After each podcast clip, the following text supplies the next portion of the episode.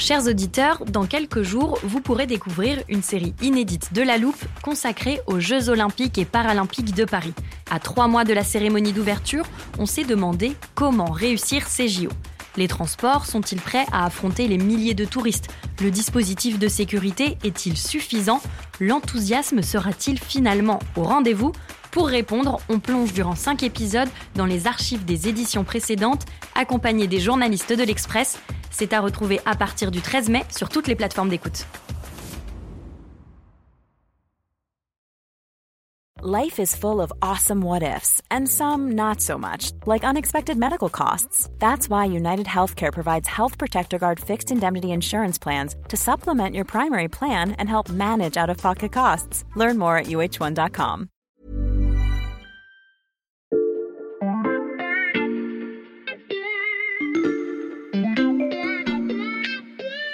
Salut, c'est Xavier Yvon. Nous sommes le mercredi 5 avril 2023. Bienvenue dans La Loupe, le podcast quotidien de l'Express. Allez, venez, on va écouter l'info de plus près. Chaque semaine, quand je feuillette le dernier numéro de l'Express, je m'arrête toujours un moment sur la page consacrée au palmarès des meilleures ventes de livres en France. Il y a la catégorie fiction et la catégorie essais et documents. En tête de ce classement, un livre a particulièrement attiré mon attention il s'intitule Les apprentis sorciers, il est publié chez Albin Michel, et son auteur s'appelle Alexandra Henrion-Caude, une ancienne généticienne qui est aujourd'hui devenue l'une des têtes d'affiche du courant anti-vax. Vous le savez, nous à l'Express et dans la loupe, on est très attachés à la rationalité scientifique.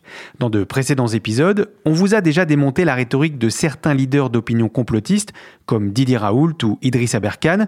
On vous a aussi fourni des kits de survie pour contrer les discours irrationnels. Et justement, dans le livre d'Alexandra Orion-Code, il y a de nombreuses manipulations. Devant son succès en librairie, l'équipe de la Loupe s'est dit qu'un nouvel épisode était nécessaire. On s'est donc permis de reprendre le titre du livre pour vous proposer un kit de survie contre les vrais apprentis sorciers et leurs dangereux stratagèmes pour tordre les faits scientifiques.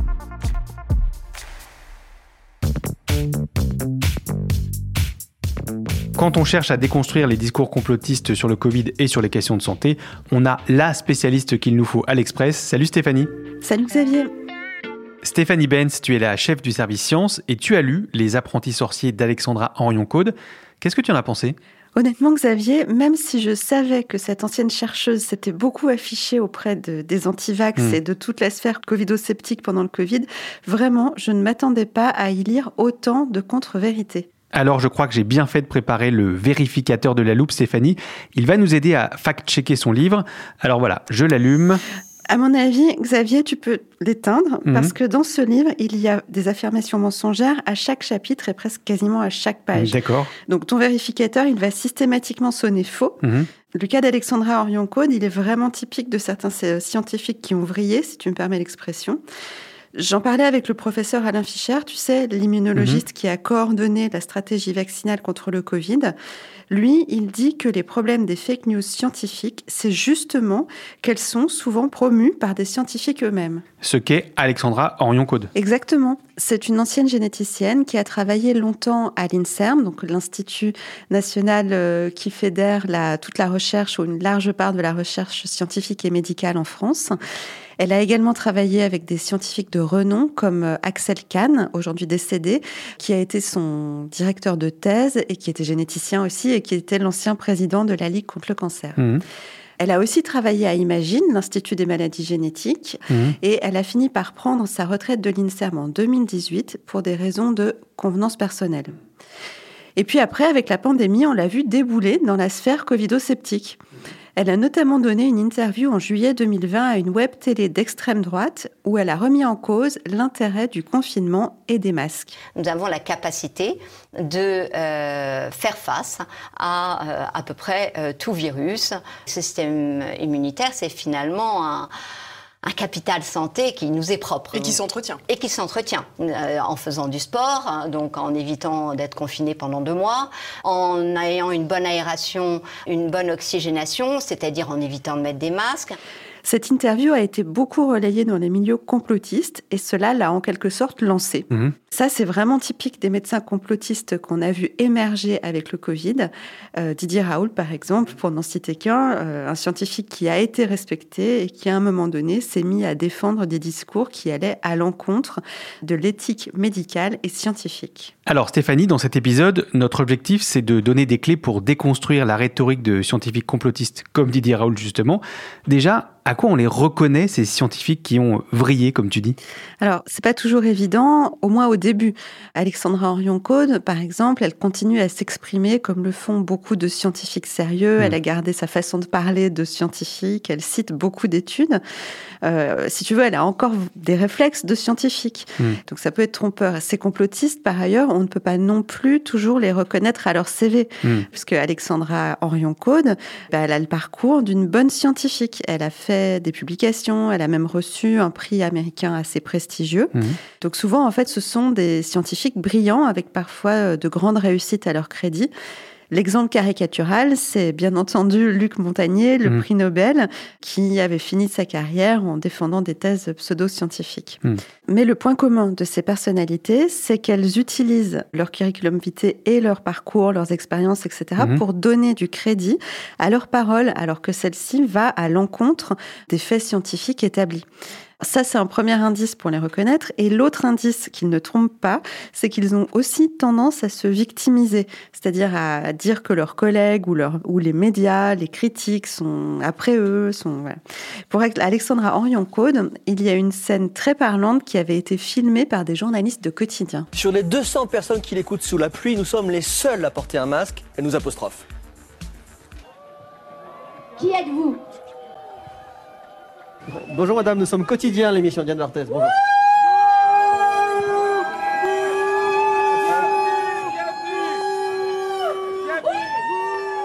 Ok Stéphanie, mais c'est pas toujours évident de remettre en question la parole d'un prix Nobel ou d'un scientifique qui a le CV d'Alexandra Orion-Code. Oui, mais il faut garder en tête qu'un scientifique ne peut pas savoir tout sur tout, même hmm. le meilleur des scientifiques.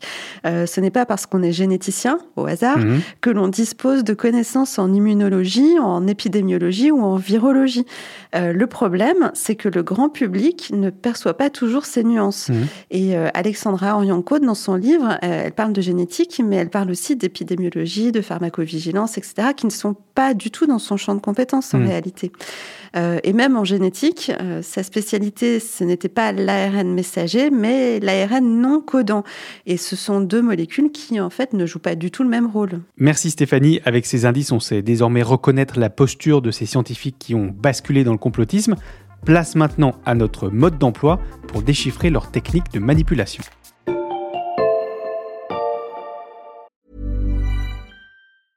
It's that time of the year. Your vacation is coming up. You can already hear the beach waves, feel the warm breeze, relax, and think about work. You really, really want it all to work out while you're away. Monday.com gives you and the team that peace of mind. When all work is on one platform and everyone's in sync, things just flow wherever you are. Tap the banner to go to Monday.com.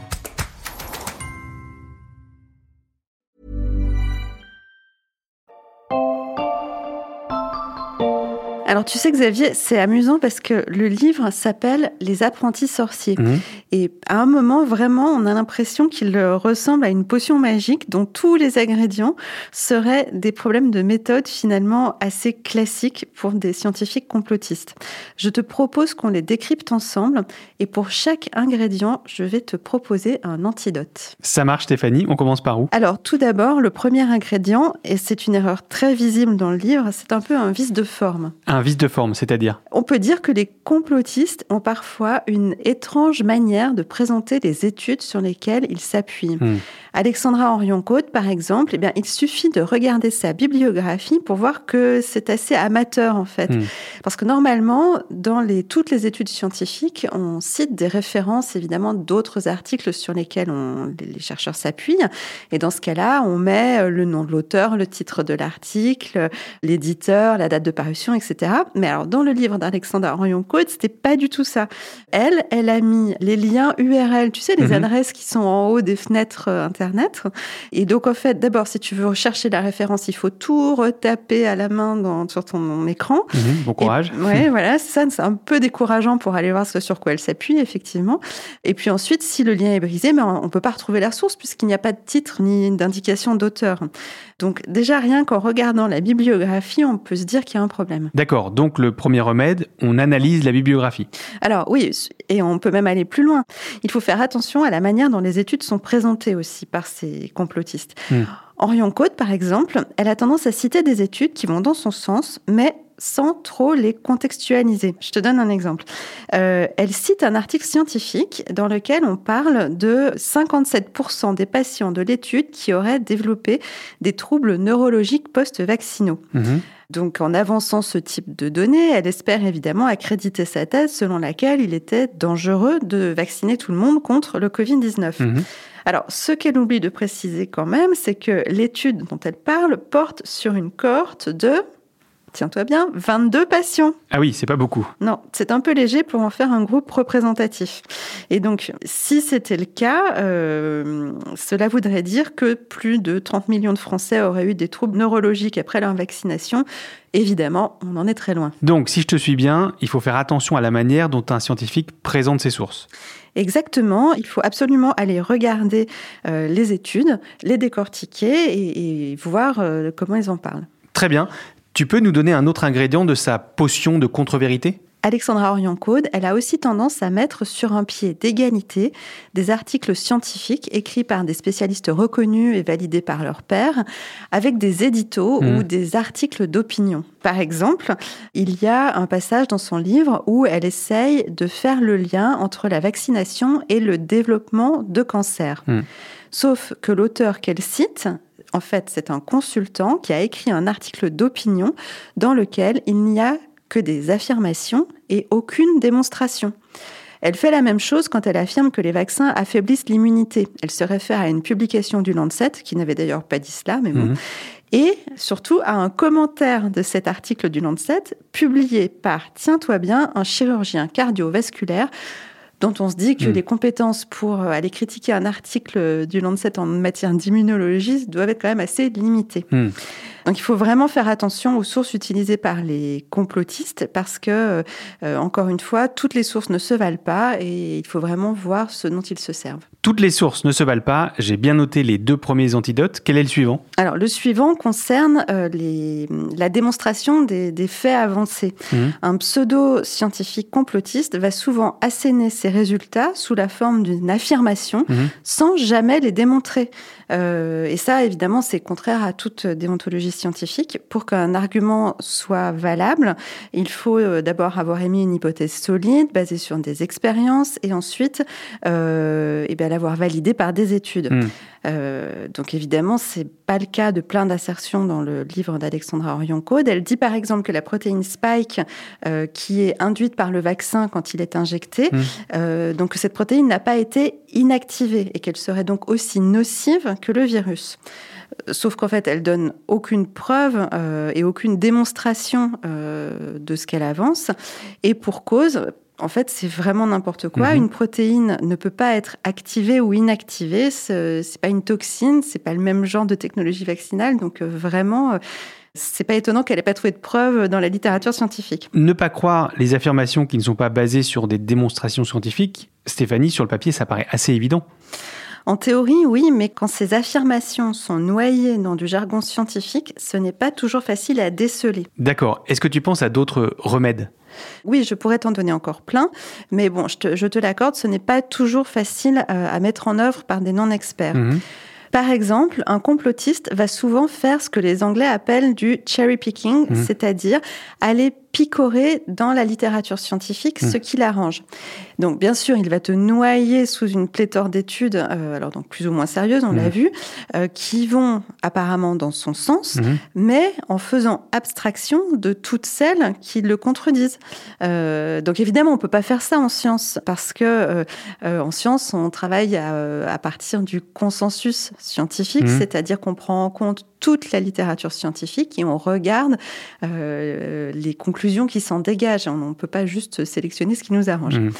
Euh, et ça, malheureusement, c'est ce que Alexandra Orion-Code fait énormément dans son livre. Mmh. Par exemple, elle cite une étude sud-africaine euh, qui est censée montrer, selon elle, le fait que les vaccins ne seraient pas efficaces pour nous protéger contre les hospitalisations avec le variant Omicron. Mmh. sauf qu'en fait, elle oublie qu'il y a eu plein, plein, plein, plein d'autres études qui montrent que si les vaccins nous protègent euh, fortement euh, des formes graves, y compris contre Micron. C'est vrai que c'est pas évident de repérer des complotistes qui picorent dans la littérature scientifique. Comment on peut lutter contre ça quand on est, euh, entre guillemets, un profane confronté à ces démonstrations tronquées Effectivement, c'est pas simple, je suis d'accord avec toi.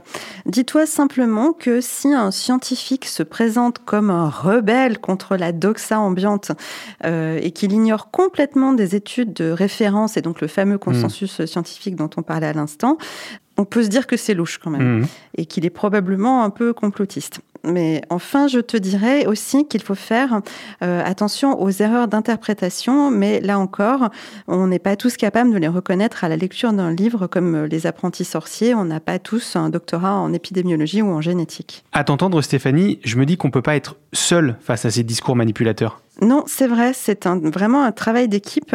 Euh, ça nécessite qu'on comprenne tous la manière dont la science se construit. Mmh. Il existe des débats scientifiques, bien entendu, mais ceux-ci ne peuvent reposer que sur des faits démontrés. Mmh. Sinon, cela reste des hypothèses et il faut absolument les présenter en tant que telles. Cela implique aussi de se poser la question de la responsabilité. Mhm. La responsabilité de chacun, à commencer par la nôtre, euh, journaliste, mais aussi les vulgarisateurs scientifiques, euh, les spécialistes, les plateformes Internet, mais aussi les éditeurs.